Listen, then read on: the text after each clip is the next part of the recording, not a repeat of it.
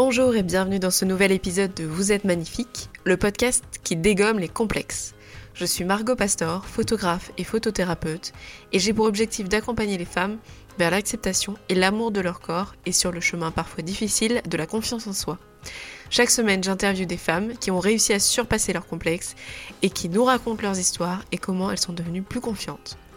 Arrêtez de vous comparer, devenez la meilleure version de vous-même, sans régime, sans baguette magique. Je vous donne des conseils pour vous sentir mieux dans votre corps et dans votre tête parce que vous êtes magnifique tel que vous êtes.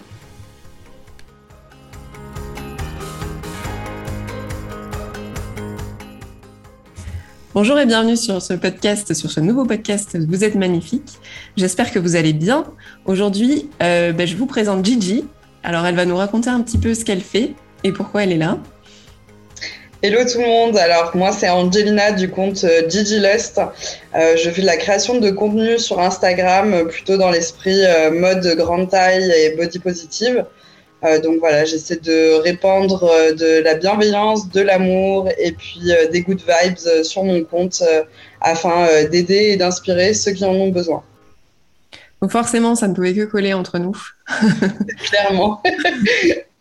Puisque bah, forcément, quand j'ai voulu chercher un petit peu euh, les comptes qui, euh, qui, qui, étaient body positive et qui, euh, qui me plaisaient bien et qui m'inspiraient, bah, je suis tombée sur le tien. Donc, je suis assez contente de, de, de pouvoir te parler aujourd'hui. bah, la première question, c'est celle que je pose à toutes mes invitées, c'est de savoir, est-ce que tu as des complexes? Alors, on peut dire que sur les dernières années, j'ai énormément travaillé sur moi. Donc, les complexes physiques, j'en suis totalement détaché parce que bon, ça a été euh, bien évidemment un très long processus parce qu'on a tendance à vouloir euh, avoir les choses de suite. Euh, or, moi, ça m'a bien pris dix ans de ma vie pour m'accepter telle que je suis. donc, à l'heure actuelle, je dirais que j'ai plus de complexe physique, mais en fait, ce qu'il faut comprendre, c'est que les gens voient souvent la confiance en soi et l'acceptation de soi comme quelque chose de général, qu'une fois que c'est acquis, tu n'as plus à travailler dessus.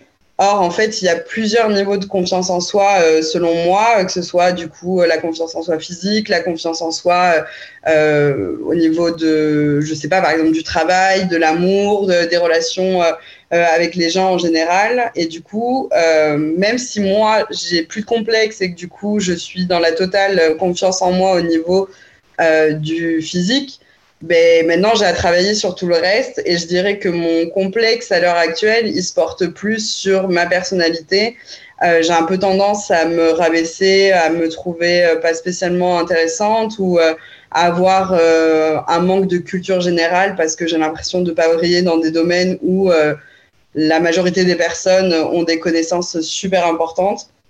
Donc voilà, je dirais plutôt que mes complexes physiques sont complètement enterrés mais par contre, ben, tout ce qui est euh, complexe, voilà, de, personnalité, je ne sais pas si ça peut vraiment s'appeler comme ça, euh, c'est quelque chose que du coup, je suis en train de travailler à l'heure actuelle pour euh, pouvoir avancer justement dans, dans ce chemin qui va être aussi très long, je pense, mais qui à la fin m'offrira, j'espère, la même plénitude que je peux ressentir avec mon corps aujourd'hui. Donc l'idéal, c'est de l'avoir aussi avec mon esprit. Bah oui, c'est important d'avoir les deux. Euh, c'est très important. Oui, c'est clair. Et euh, c'est vrai que bah, je trouve que c'est intéressant ce que tu dis parce que euh, s'il n'y a pas de recette miracle pour être, enfin, pour être sûr de soi d'un coup, que ce soit sur le physique, sur l'intellect ou quoi, ça prend du temps, comme tu l'as dit. Enfin, souvent on a l'impression que on va lire deux trois livres, on va faire deux trois choses et puis hop, ça va aller mieux. Mais euh, on en parle souvent, on en parle souvent sur ce podcast. C'est vraiment une histoire de chemin et de temps, et on a besoin de temps. Et même si on est impatient, bah ça changera rien. c'est comme ça, c'est tout. C'est ça. C'est surtout euh, ouais de s'armer de patience en fait. Et c'est dur, hein, je trouve, d'être euh, bienveillante et, patiente avec soi. autant on arrive à l'être avec les autres, mais avec soi, c'est un exercice extrêmement compliqué. Et, en fait, c'est ça le plus dur de ne pas de pas lâcher, en fait, de pas se décourager, de garder cette motivation. Mm.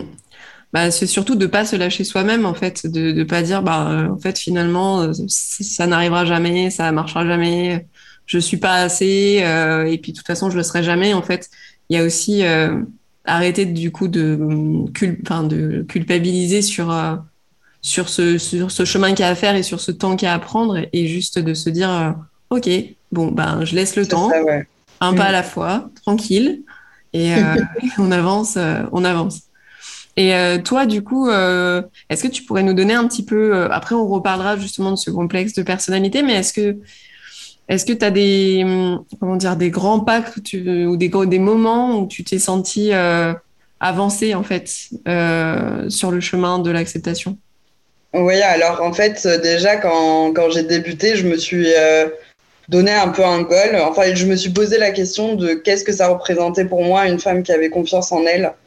Et je ne sais pas pourquoi, mais directement, j'ai pensé à mannequin lingerie euh, ou danseuse burlesque parce que enfin je veux dire t'exposes tellement ton corps et t'en fais tellement un outil euh, que du coup je me suis dit que c'est ce que ça représentait et donc euh, c'était mon goal après j'avais vraiment conscience qu'en fait ça allait être en plusieurs étapes que d'abord j'allais avoir une première étape de accepter mon apparence euh, accepter voilà ce à quoi je ressemblais euh, apprendre à me mettre en valeur, apprendre à apprivoiser mon œil à ce que je voyais et m'habituer à trouver de la beauté chez moi. Donc ça, ça a été extrêmement long.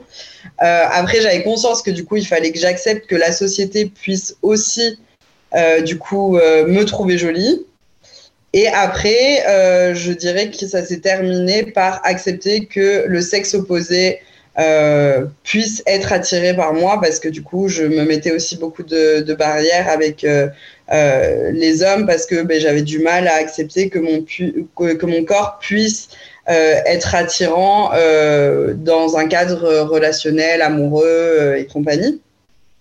Donc en fait, ça a été vraiment des, des, grandes étapes comme ça et je sais pas pourquoi, mais ça s'est tellement ordonné dans ma tête et tant mieux que voilà, je devais remplir un step par step et en fait j'ai fait des tatouages à chaque fois à la fin de chaque, au début du processus et à chaque étape, au final, ça a été un peu plus euh, structuré. Et donc, j'ai fait un tatouage pour me dire, ça y est, cette étape, elle est faite. Euh, mais du coup, je pense que le déclic, il a commencé euh, quand j'allais rentrer au lycée, où je me suis dit, je change d'établissement, plus personne me connaît, je recommence à zéro. Donc, c'est le moment de prendre le taureau par les cornes et puis de, commencer ce processus. Et puis après, en fait, euh, j'ai été entourée de, gens euh, très bienveillants, des, amis qui m'ont vraiment porté, euh, ma famille qui a commencé à, mettre leurs propres insécurités de côté et à me soutenir dans moi cette démarche. Donc en fait, je pense que ça s'est fait naturellement et j'ai plutôt l'impression que la fin de chaque étape s'est marquée par des grands moments de ma vie, c'est-à-dire par exemple mon déménagement, enfin mon déménagement à Prague ou euh, mon passage à l'université. Enfin, ça a été plein de, petites, euh, de petits grands moments de vie en fait qui m'ont fait prendre conscience, je pense, que j'avais terminé euh, un stage dans, dans ce processus. Jusqu'à du coup la finalité qui a été belle opportunité de me produire sur scène à Prague, enfin de prendre des, des cours de burlesque et après de, de complètement ben, faire des, des, shows de façon régulière. Donc ça a été, euh, je pense, euh, la, la fin de, de, tout ça. Mais, euh, mais je dirais, c'est pas, c'est pas comme si j'ai eu un déclic, en fait, de me dire, ah ben tiens, j'ai fini. Mm. c'est plutôt le recul sur le passage dans un nouveau cadre de vie ou une nouvelle étape de ma vie qui m'a fait réaliser que j'avais fait du chemin, en fait. Donc, D'accord. Donc c'est plutôt bien tracé, bien ordonné, long, mais ça a suivi son cours comme ça devait, je pense. Oui, c'est pas mal d'avoir un peu ces steps. Euh, enfin, c'est quand même, tu arrives à te retourner, voir ce qui s'est passé, euh, te rendre compte de déjà du chemin parcouru à chaque fois. Euh, ça, c'est vraiment bien. D'accord. Et donc aujourd'hui, bah, c'est vrai que tu, pour, bah, pour celles qui ne te suivent pas, donc tu montres souvent bah, de la lingerie, tu montres souvent ton corps sur, sur, sur ton compte. Est-ce que de manière générale, les gens sont sympas, euh, reçoivent bien Est-ce que tu as des haters euh, qui reviennent régulièrement? Comment tu gères un peu aussi euh, le fait que tu aies pas mal de followers et que du coup, tu as pas mal de gens qui, qui te voient? Alors, pour l'instant, je touche du bois, hein, je suis extrêmement chanceuse. Je pense que le nombre de haters que j'ai vu passer sur mon compte, ça, ça, se compte sur les doigts de la main parce que vraiment, pour l'instant, je suis très préservée. Il n'y en a pas beaucoup. Alors, en parallèle, je suis avec The Ginger Chloé qui est une de, mes plus anciennes amies, euh, on se connaît depuis le collège, avec qui je fais des looks. Et là, oui, par contre, sous ces vidéos à elle, étant donné qu'elle elle a énormément de followers, euh, là, il va y avoir des vagues de, grossophobie euh, contre nous deux d'ailleurs. mais bon, moi, ça m'impacte pas, donc je ne regarde jamais les commentaires sur, sur son compte. Euh, après, sur le mien, voilà, c'est vraiment euh, très très rare. Euh, franchement, je pense que ça fait un an que j'ai mon compte. J'ai reçu moins d'une dizaine de, de, commentaires haineux, donc c'est très bien. Et pareil, en message privé, c'est pas quelque chose de, de, courant. Donc, je suis très contente d'être préservée de ça. Après, moi, les haters, c'est quelque chose qui ne me gêne absolument pas, étant donné que du moment où il y a de l'interaction sur mon compte, que ce soit positif ou négatif, euh, ça augmente ma visibilité, même si je suis pas du tout dans la course des followers. Euh, j'aime bien garder, euh, j'aimerais bien que mon compte reste petit, tant mieux si ça évolue et que ça m'offre des opportunités, mais j'aimerais quand même pouvoir rester proche des gens et pas perdre justement ben, dans, ce, dans cette masse de followers le contact que, que j'essaie d'avoir très personnel.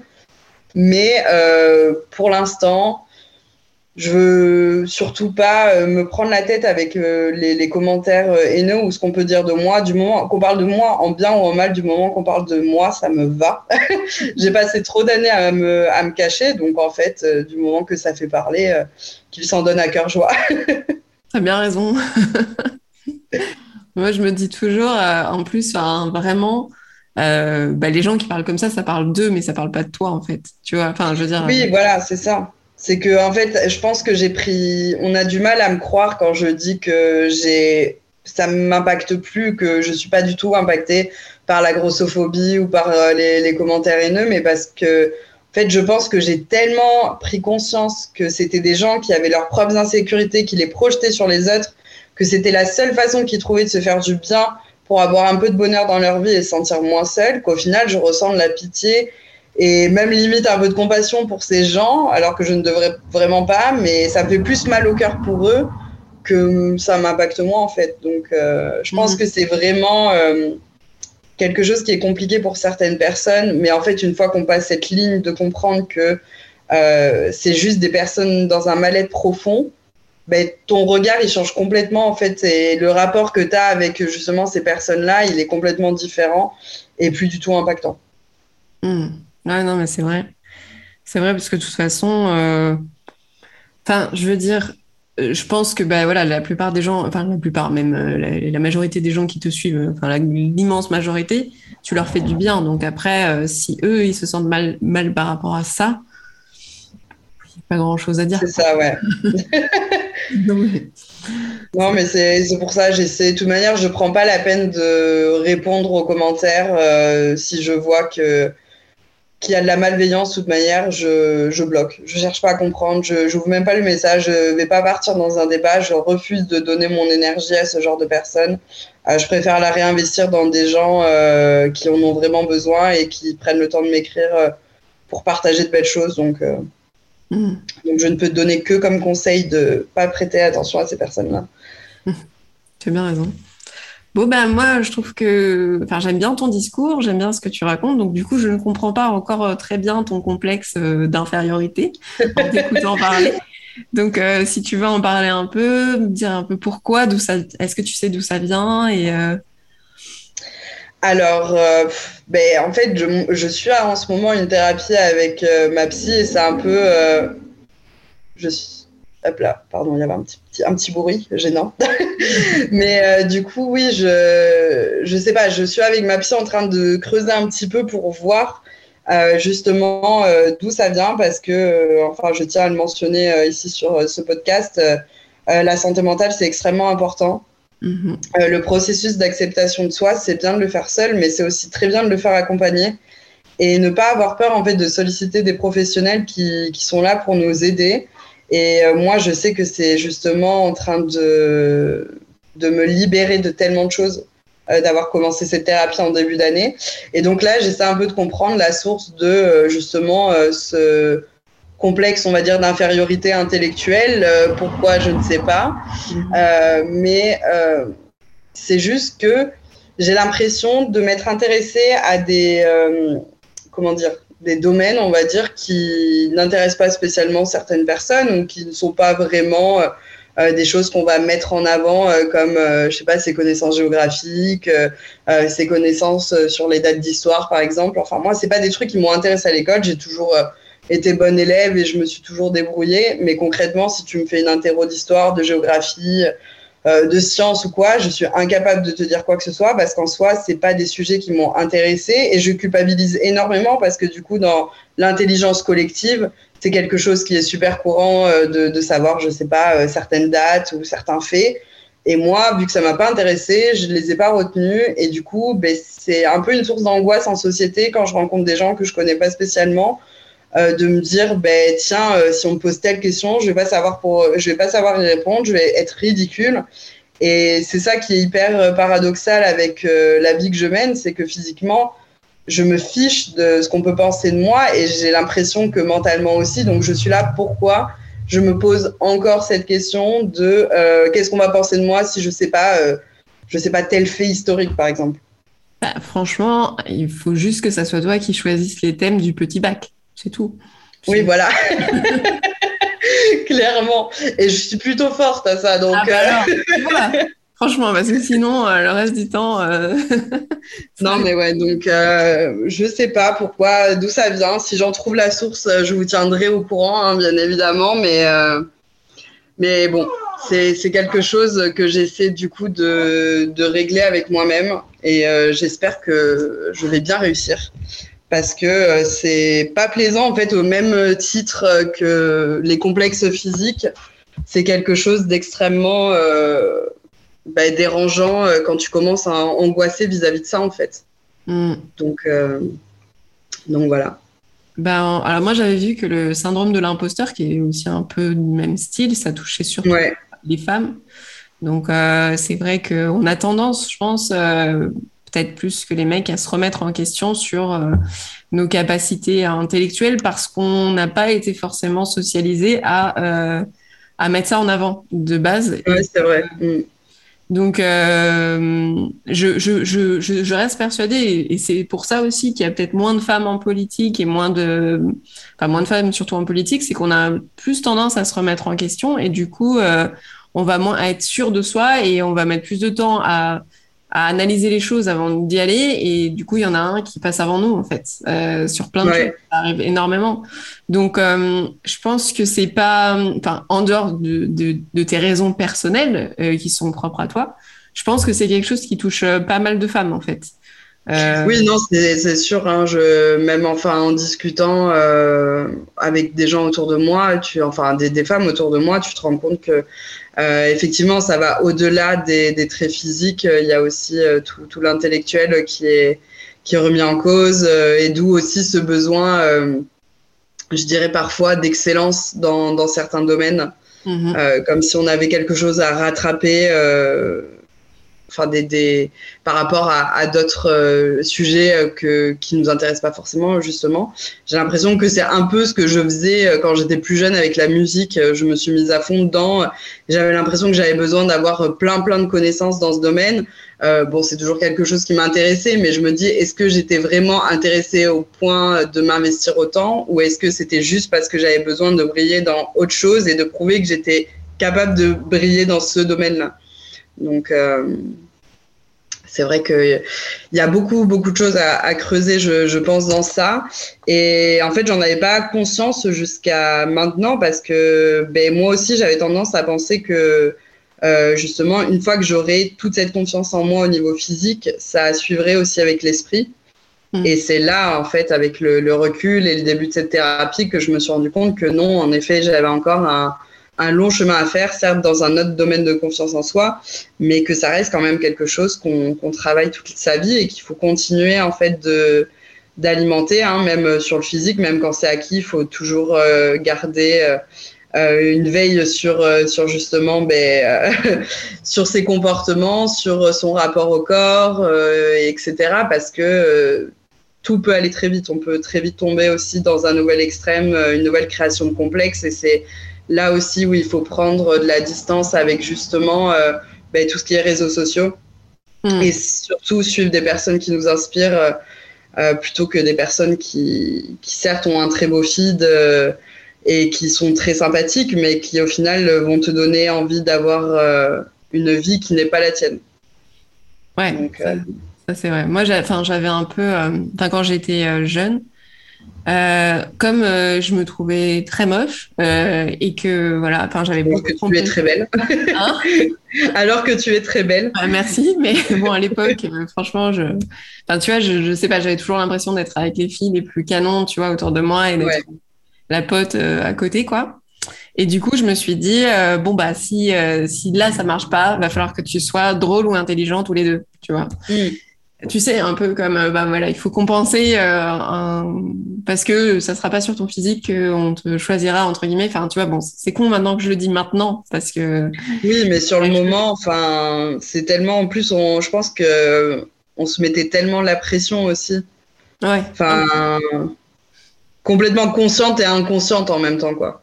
C'est ça c'est devenu conscient parce que là, je peux te l'énoncer clairement. À l'époque, c'est vraiment quelque chose que j'ai pas ressenti de cette façon-là, mais euh, mais euh, mais bon, moi, ça m'a ça m'a pris aussi du temps à à m'accepter comme je suis et aussi euh, quand je suis arrivée en étant indépendante, parce que moi, j'ai fait des, des études, des, des, grandes études. Mais quand j'ai décidé d'être photographe, j'y connaissais rien du tout et je me suis retrouvée un peu bah, comme au point zéro, tu vois, vraiment ok, j'ai fait tout ça, mais euh, aujourd'hui, ça me sert à rien, quoi. Et, euh, et, et j'ai eu ce complexe, euh, ce complexe de, enfin voilà, d'avoir l'impression vraiment de, d'être complètement à côté de la plaque. Ça m'est arrivé plusieurs fois où en me disant, de toute façon, il y en a déjà plein, des photographes. Pourquoi est-ce que moi, enfin, je serais meilleur ou quoi J'y connais rien. Enfin voilà, pour moi, j'y connaissais rien par rapport à tous ceux qui étaient là. Puis c'était un, c'était il y a sept ans et demi et euh, à l'époque, tu vois, il y avait beaucoup moins de groupes euh, pour parler, etc. C'était beaucoup de mecs qui, euh, étaient là depuis longtemps. Mm, mm. J'ai fini par trouver des nanas qui faisaient le même boulot que moi et je leur ai dit oh, on se rencontre, on se rencontre parce que j'avais pas de modèle en fait, j'avais pas de personne qui était comme moi et qui qui était dans enfin dans cette même démarche et qui recommençait de zéro et tout ça. Et ça m'a fait du bien, mais pendant longtemps, j'ai galéré parce que, parce que, tu vois, les gens aussi te prennent, te prennent, ben, moi, pour moi, la petite, tu vois, je suis la petite blonde euh, qui, euh, qui a l'air un peu naïve et, tu vois, ça m'a pris aussi du temps à me faire respecter dans mon domaine. Et, euh, et je pense que ça, c'est vraiment un truc qui me, en dehors de, comment dire, du travail que j'ai fait physiquement, c'est quelque chose qui m'a vraiment aidé à me, à me sentir, à me sentir bien dans ma, dans ma peau et à, me, à, évoluer. Et par rapport à ce que tu disais tout à l'heure, moi aussi, je, je, fais une thérapie. Enfin, j'en parlerai dans un autre podcast, mais euh, là, j'ai été diagnostiquée en dépression, donc euh, voilà. Ok. Faites-vous, faites attention à votre santé mentale, les gens. Mais c'est ça, parce qu'en fait, on tire sur la corde, on tire sur la corde, on s'en rend pas compte et euh, on s'écoute pas. En fait, on dit souvent qu'il faut écouter le corps, bien sûr, parce que, enfin, moi, je, je, crois fortement en les conséquences de ton. Enfin, quand ton esprit va mal, ton corps te le manifeste. je fais euh, beaucoup de, de, psoriasis pour ma part, euh, et du coup, dès que j'ai des périodes de stress ou dès que je suis préoccupée par quelque chose, euh, ben là, tu peux y aller que je rentre en crise. Donc, euh, donc c'est vrai qu'on a tendance aussi à, à, justement oublier les, les signes du corps. On tire sur l'esprit, et puis au final, on on tombe malheureusement ben voilà, dans, dans des extrêmes euh, où euh, justement on rentre dans, des dépressions aussi où on s'en rend pas spécialement compte au début. Et je pense que, enfin, je veux pas parler euh, sans connaître parce que j'ai jamais fait de, de dépression. Euh, mais je pense que du coup, c'est encore plus dur quand tu es dans cet engrenage d'accepter ben, l'aide d'autrui et de se dire que même ça, on n'a pas la force de le faire seul. Mm. Euh, c'est hyper euh, culpabilisant euh, cette pensée, alors qu'en fait, voilà, comme tu disais, la santé mentale est extrêmement importante et il n'y a vraiment pas de, de mal à, à, demander de l'aide quand on en a besoin, quoi. C'est mm. surtout s'il y a des choses. Bah, comme tu, toi, tu vois, il y a des choses qui bloquent depuis longtemps. Il y a des choses à un moment où, même si tu as une bonne connaissance de toi-même, même si tu as travaillé sur toi, euh, ben, ça n'empêche pas qu'à un moment, tu as besoin, voilà, as besoin d'aide, tu as besoin d'aller voir quelqu'un, tu as besoin de dire, OK, là, c'est bizarre parce que je pensais que ça, ça viendrait avec le reste. Que cette confiance-là, elle viendrait avec le reste, que, que ça, ça se débloquerait avec le temps, etc. Et ça, ça pêche à un moment et, euh, et c'est c'est pas grave parce qu'on est tous euh, toutes euh, enfin à un moment ou à un autre touchés par ça je pense d'une manière ou d'une autre. Et il faut pas hésiter que ça soit enfin après il y a des niveaux évidemment. Mais en tout cas se faire aider c'est une très bonne chose de la même manière que tu vas aller voir parce que je le dis souvent un médecin ou quelque ça va pas sur ton corps tu tu vas tu vas oui non c'est ça bah, si ton esprit euh, y a, ça va pas, bah, il faut y aller. Surtout après le Covid, je veux dire en plus. Non, mais euh, on te met, en fait, on, on se sent jugé alors qu'il n'y a, a, pas lieu, lieu d'être jugé de toute manière. Mais enfin, je l'ai vu quand j'ai annoncé ma, ma thérapie à, à, ma famille, euh, ils m'ont tous posé la question, mais ça va pas dans ta vie? Mmh. J'étais là, ben non, en fait, tout va bien dans ma vie, mais c'est justement le moment de ma vie où ça va bien, où j'ai plus aucune autre préoccupation et où je peux enfin m'attaquer à tous mes traumas et euh, y passer du temps et le temps que je veux sans me sentir euh, happé par autre chose. Quoi. Donc en fait, il n'y a, pas de, a pas de mauvaise ou de bonne période pour consulter dans tous les cas. Non, c'est sûr. Bon, on n'est pas pro-psychologue, hein, c'est juste un, un, vrai conseil que ce soit, euh, bah justement, enfin, je veux dire, il y a d'autres professionnels que, que, les psychologues qui, qui, sont là également pour aider et, et qui peuvent euh, nous faire avancer, mais euh, Enfin, franchement, ça fait, ça fait du bien, quoi, d'être écouté par quelqu'un de neutre qui ne connaît rien à ton histoire et qui, qui est juste là euh, pour t'écouter, quoi. Ouais, de, manière générale, je dirais de prendre soin de soi, en fait, de, de sentir euh, ce dont on a besoin. Et ça peut être différentes choses, euh, mais ne pas hésiter à déléguer euh, sur, sur certains sujets, parce qu'il y a des spécialistes qui sont là pour ça, quelle que soit la manière dont vous avez envie de le faire. Après, mm. euh, prenez, enfin voilà, prenez un peu des conseils si vous avez des gens qui euh, sont passés par là, parce que c'est pas forcément euh, des sujets qui sont abordés dans toutes les familles et dans tous les groupes d'amis. ouais. Mm. Mais en tout cas, de prendre soin de soi, de pas de pas hésiter, et, et c'est ça qui fait aussi avancer sur sur les, enfin surtout en fait, sur le corps, sur les sur le sur l'esprit, parce que encore une fois, on n'est pas maître de tout tout le temps et en permanence. Quoi. Ouais, je suis totalement d'accord. C'est c'est, je pense, compliqué à en prendre conscience, mais une fois qu'en fait ça c'est acquis, euh, euh, je pense que dans la vie en général, du coup, tu, tu, prends beaucoup plus de recul sur les choses et tu dédramatises aussi les, toutes les situations. Euh, c'est, je trouve, on aborde avec plus de facilité du coup le monde extérieur, qui n'est mhm. pas toujours tendre. Et, et aujourd'hui, donc, voilà, t'en es où un petit peu de manière générale Enfin, tu nous en as un peu parlé, mais euh, qu'est-ce que qu'est-ce que enfin qu'est-ce que tu te souhaiterais là dans les prochains mois, années? Euh, franchement, dans les prochains mois, années, euh, déjà, j'aimerais qu'on puisse faire des projets concrets avec ces derniers mois qui ont été super compliqués psychologiquement, je pense, pour, pour beaucoup de gens. Euh, mais en fait, j'aimerais bien pouvoir continuer en fait à rendre ce que ce que j'ai reçu via les, les réseaux sociaux, euh, parce que ben, enfin, je veux dire, j'ai des opportunités professionnelles. Maintenant, j'ai j'ai beaucoup de choses euh, grâce justement ben, à ma communauté, au fait que j'ai un compte Instagram. Euh, du coup, j'ai un peu envie de, de rendre aussi ben, tout ce que Instagram m'apporte. Et puis, c'est surtout que j'ai envie de pouvoir aider à la hauteur que j'ai été aidée. Alors, pour notre génération, je trouve que ça a été tardif parce que ben, euh, les réseaux sociaux sont arrivés assez tard. Euh, je pense que la première blogueuse curvy, euh, je, l'ai vue peut-être en. Je pense j'ai mis Instagram en 2009. J'ai dû voir une blogueuse curvy peut-être en 2013. Donc c'était quand même assez loin déjà dans dans le temps.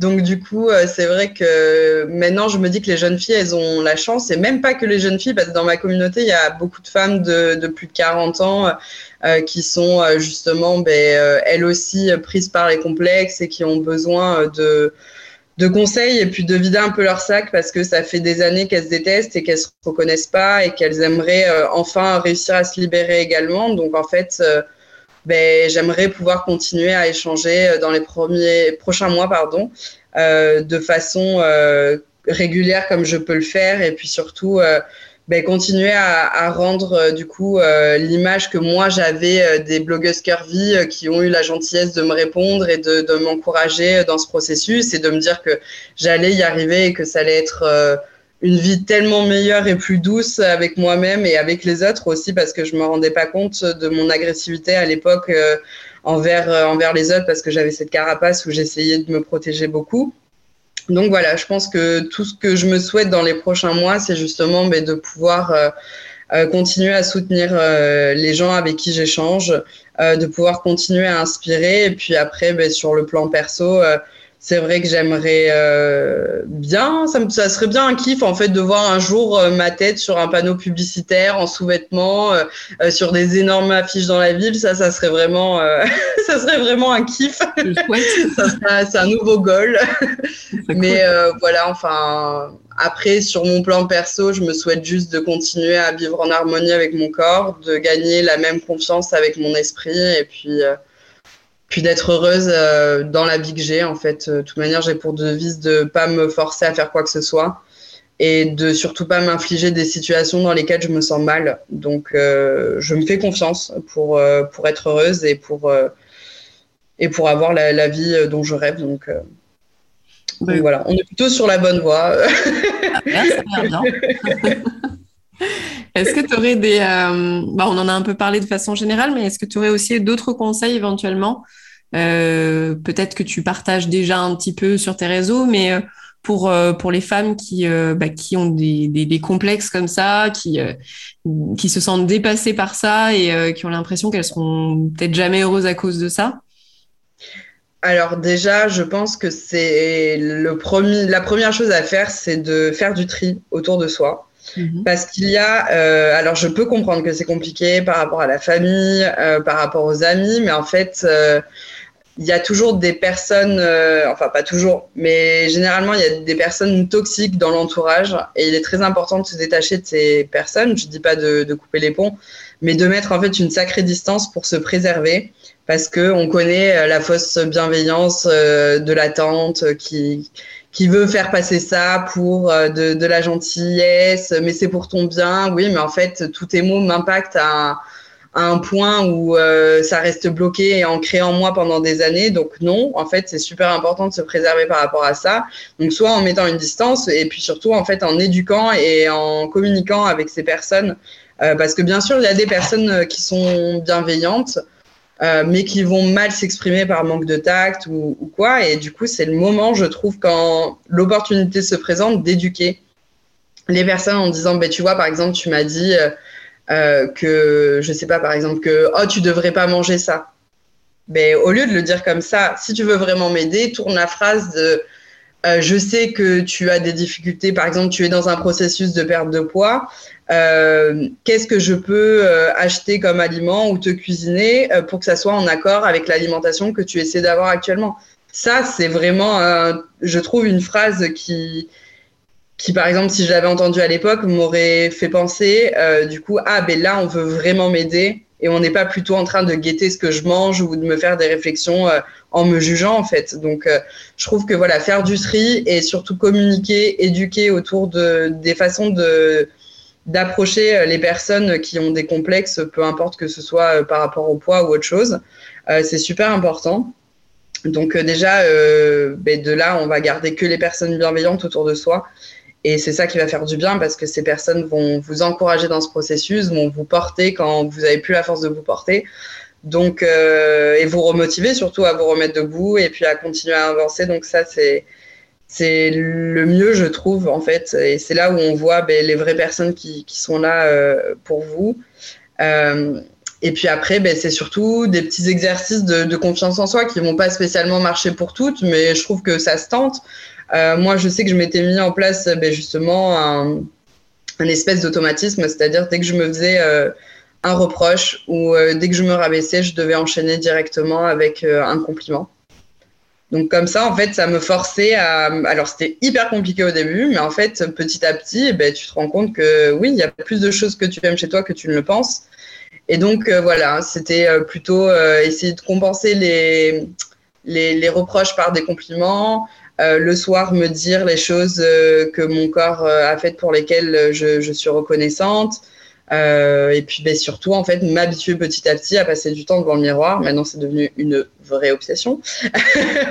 Mais du coup, enfin voilà, juste ben, commencer à me regarder habillée, puis euh, ben, essayer de me dénuder un peu, puis sous-vêtements, puis complètement nu. Et en fait, ben, même si j'ai beaucoup pleuré devant ce miroir, c'était habituer mes yeux à arrêter de fuir mon reflet et à juste l'accepter petit à petit. Et puis après, ben, il y a plein de choses. Toi qui es photographe, je pense que euh, ça doit te parler. Mais moi, la photo, ça m'a énormément aidé en fait de faire confiance à des, des professionnels, des photographes qui m'ont aidé ben, à me sublimer euh, par les poses, par euh, la lumière, par ben, justement toute cette atmosphère créée pendant les séances photo où justement ben, tu te sens à l'aise et puis tu vois dans, dans l'œil du photographe que tu bah, que tu es belle en fait, que qui qui voit pas tout est complexe euh, ou quoi. Donc euh, ça ça m'a ça m'a beaucoup aidé la photo et ça m'aide toujours euh, beaucoup à à, me plaire. Je trouve, je trouve que les séances photos, c'est un vrai truc de séduction pour soi, avant tout.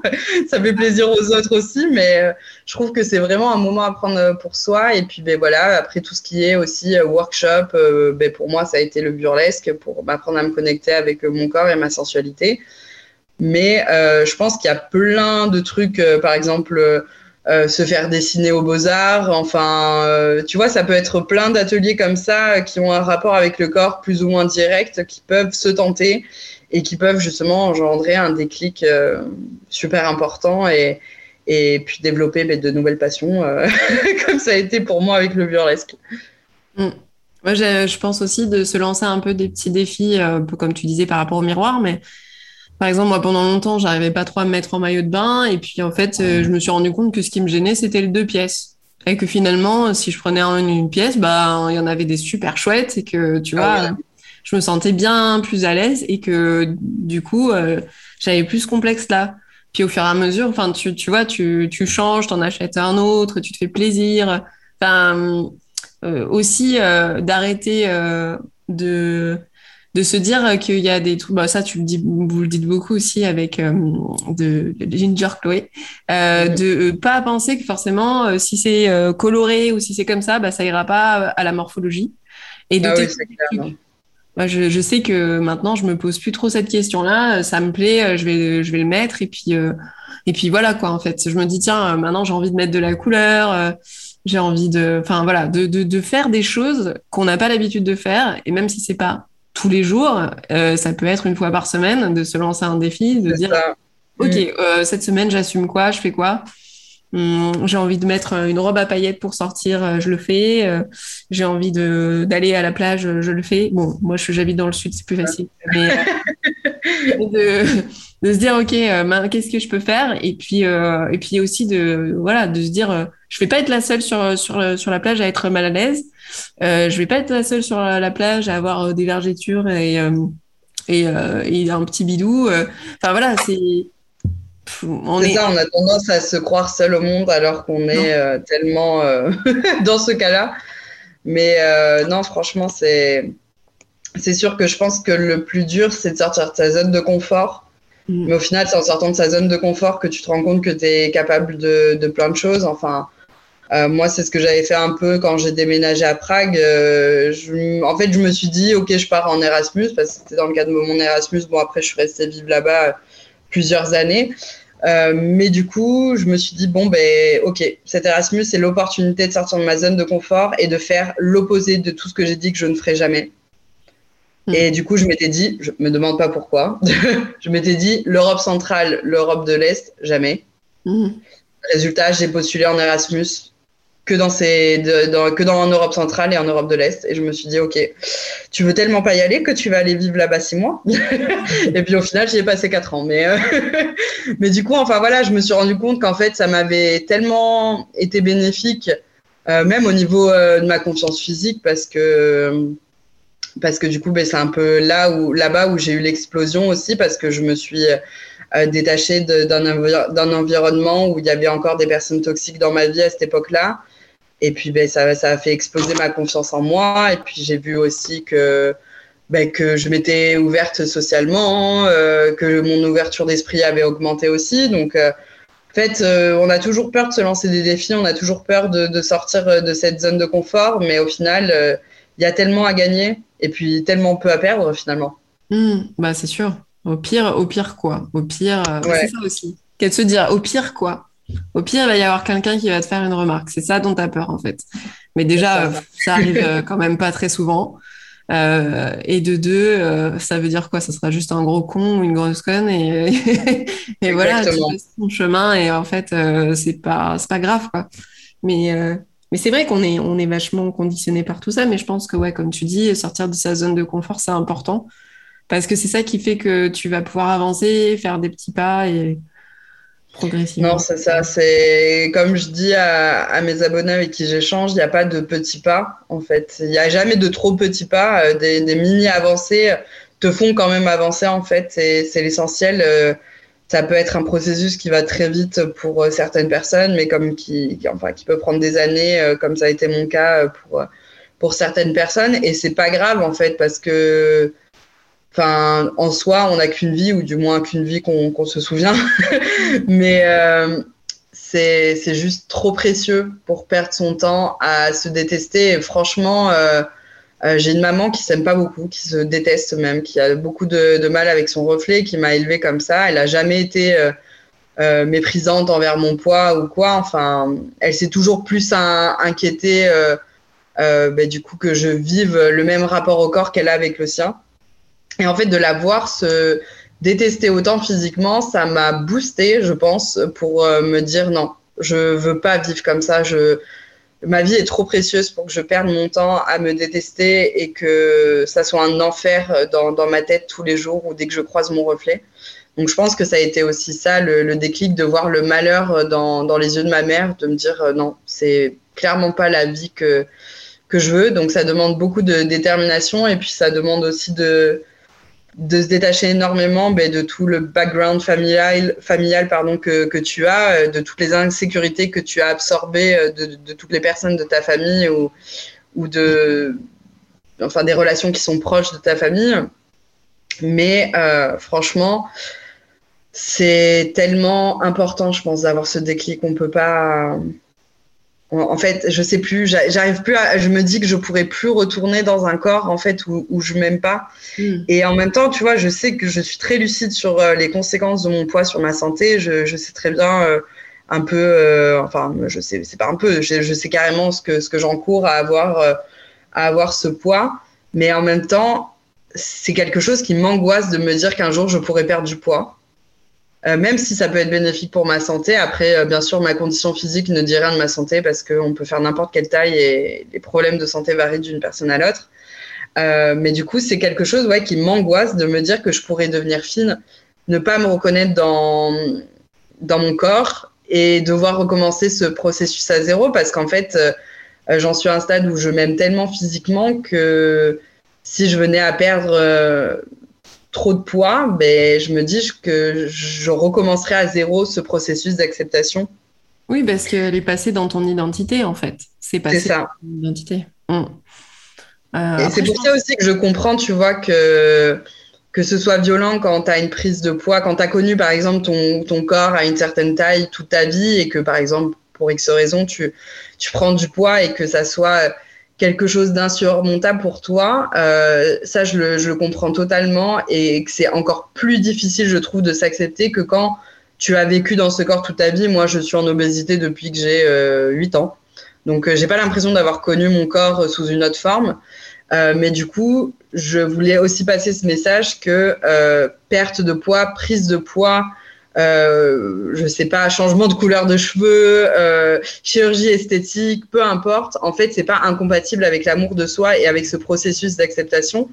Euh, je suis pour que euh, les personnes mettent en place des choses qui les rendent heureux et qui fassent qu'ils atteignent un physique ou une image de soi qui leur correspondent et qui ne se plient pas en fait aux dictats de la société, mais qui vraiment leur soit propre et qui leur fasse du bien en fait. Et on a tendance un peu à diaboliser justement euh, euh, ben, toutes les choses qu'on met en place euh, qui vont relever ben, justement par exemple de la diététique pour se sentir bien dans son corps. Mais en fait, c'est pas du tout incompatible. C'est pas parce qu'on est dans un processus de gain de, poids, de perte de poids ou de ou de changement physique qu'on ne peut pas s'aimer dans ce processus et qu'on ne peut pas mais justement avoir un idéal pour soi. Oui, bah après moi je suis d'accord avec toi, c'est juste qu'il faut se poser la question, comme tu dis, de savoir est-ce que c'est le la société qui me le dicte Exactement, ouais.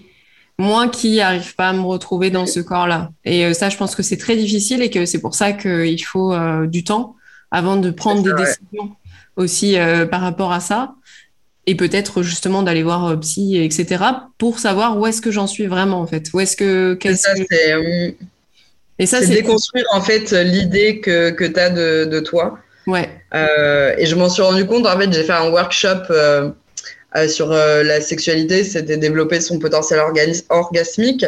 Mais du coup, en fait, ce workshop, ça a été une vraie déconstruction, par exemple, de ma sexualité. Et je me suis rendu compte qu'en fait, cette déconstruction, desconstruction, oulala, j'arrive plus à parler. tu pouvais justement l'appliquer à plein de choses et que tu te rends compte très facilement qu'il y a plein d'idées, de valeurs que tu as. Alors bien sûr, il y a toute une histoire de transmission euh, des générations et, et, ça reste super intéressant. Et puis il y a des valeurs qui, qui sont vraiment euh, importantes. Mais en fait, euh, en faisant ces déconstructions, je vais pas réussir à le dire. Hein. quand tu déconstruis quand tu déconstruis toute ta vie, ben, tu te rends compte qu'il y a plein de choses qui t'ont influencé et pas, tout le temps dans, le bon sens. Et que c'est important en fait d'en prendre conscience pour pouvoir s'en détacher et justement ben, comme tu disais euh, décider de mettre des choses en place parce que ça t'est propre à toi et pas parce que tu as été influencé ou que tu as envie de rentrer dans une case quoi. Ouais ouais. Non mais c'est ça le, plus dur je pense vraiment. Euh, c'est de, moi je, je, je sais que qu'il y a eu un moment où je vraiment j'avais pris trop de poids et je me sentais pas bien parce que je me reconnaissais pas j'en ai perdu, mais si tu veux, je serais jamais, j'ai jamais euh, non plus fait 45 euh, kilos, tu vois. Euh, donc, il y a un moment où de toute façon, je sais dans quelle tranche à peu près de, de poids et un peu plus, un peu moins. Et bon, après, maintenant, avec la déconstruction, etc., j'arrive à me, même quand je prends du poids, à plus me sentir de la même manière qu'avant, parce que je sais que comment dire, j'arrive quand même à me retrouver d'une manière ou d'une autre et j'essaye de me, j'arrive à me foutre la paix bien plus qu'avant, tu vois.